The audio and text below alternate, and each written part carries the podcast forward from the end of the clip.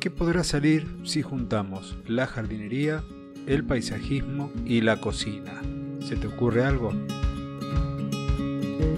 El paisajismo comestible, también conocido como la jardinería comestible. De eso vamos a hablar hoy, pero dentro de esa temática te voy a hablar sobre una planta en particular, el curry. Bienvenido al podcast de jardinería y paisajismo.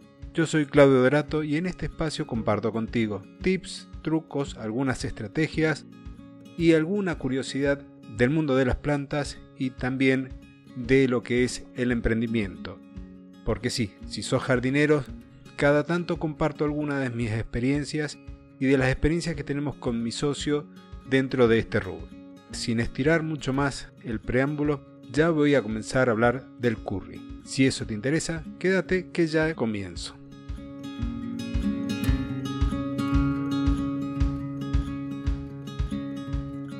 El curry es una de las tantas plantas aromáticas que podemos utilizar en nuestra cocina y también en nuestros jardines.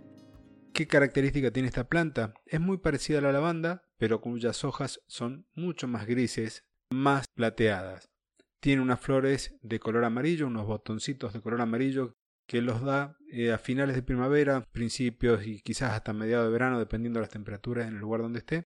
Es una planta muy, pero muy fácil de cultivo, ya que tolera temperaturas muy extremas, quizás hasta los 15 bajo cero y por encima de los 40, no requiere demasiadas atenciones en cuanto al cuidado, ya sea en poda, el riego, el abonado. Es una planta realmente muy simple de cultivar y de reproducir. Si lo querés hacer, lo único que te aconsejo es que cuando está florecida, que elimines flores, cosa que dejes unas pocas y que puedan llegar a dar una semilla mucho más viable, las coseches y luego, en primavera, una vez que hayan pasado las heladas, te armes un almácigo y las coloques ahí para hacer nuevas plantas. Este almácigo lo vas a hacer en exteriores. Si tenés un invernáculo o si te lo ingenias colocando las semillas en una maceta y cubriéndolas con una bolsa transparente en un lugar muy luminoso, le vas a estar generando ese microclima ideal como para que esta semilla germine. Esta planta tiene distintos usos dentro del jardín. La podés colocar como un elemento aislado en rocallas, es decir, en composiciones donde las rocas de distintos tamaños van a ser protagonistas junto con las plantas que elijas. Esta planta va muy bien en ese tipo de arreglos. También la vas a poder utilizar para hacer cercos muy bajos, eh, al modo de cordones, ya que se lleva bien con poda del estilo topiario, pero no nos permite tomar grandes alturas. Lo mismo podrías hacer un casquete esférico con esta planta si quisieras llevarla con una forma muy muy estructurada. Si no, déjala crecer libremente, que es muy bonita tal como es. Esta planta, dentro del grupo de las aromáticas, tiene un perfume muy fuerte, muy agradable, similar a la especia o a la mezcla de especias que tiene el mismo nombre que es el curry, pero no tiene nada que ver con ello. Esta planta se utiliza también como para condimentar, la puedes utilizar en ensaladas, la puedes utilizar para condimentar carnes de pescados, de aves y también alguna que otra carne roja.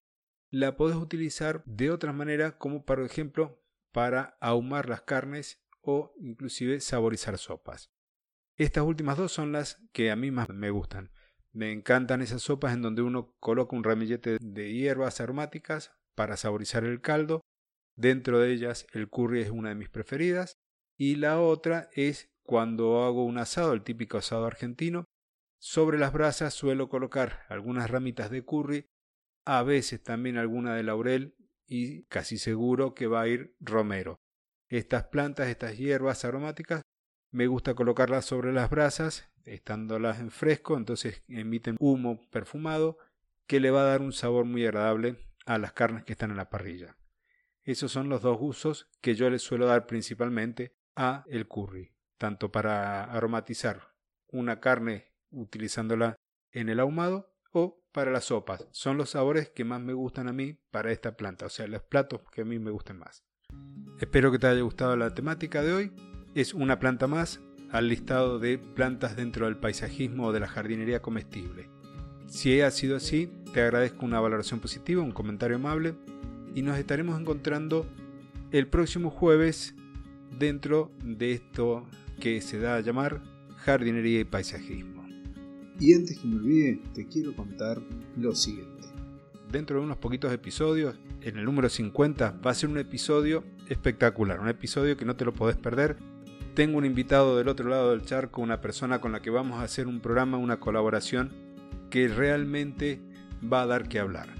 Vamos a tomar algo, una temática, un eje particular dentro de la jardinería y lo vamos a ver cómo se hace en ambos lados del Océano Atlántico.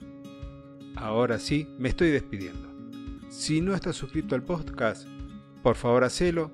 Mientras más somos, mayor difusión va a tener este canal. A más personas voy a poder llegar con mi pasión por las plantas, que seguramente es la misma que la tuya. Hasta entonces y muchas gracias.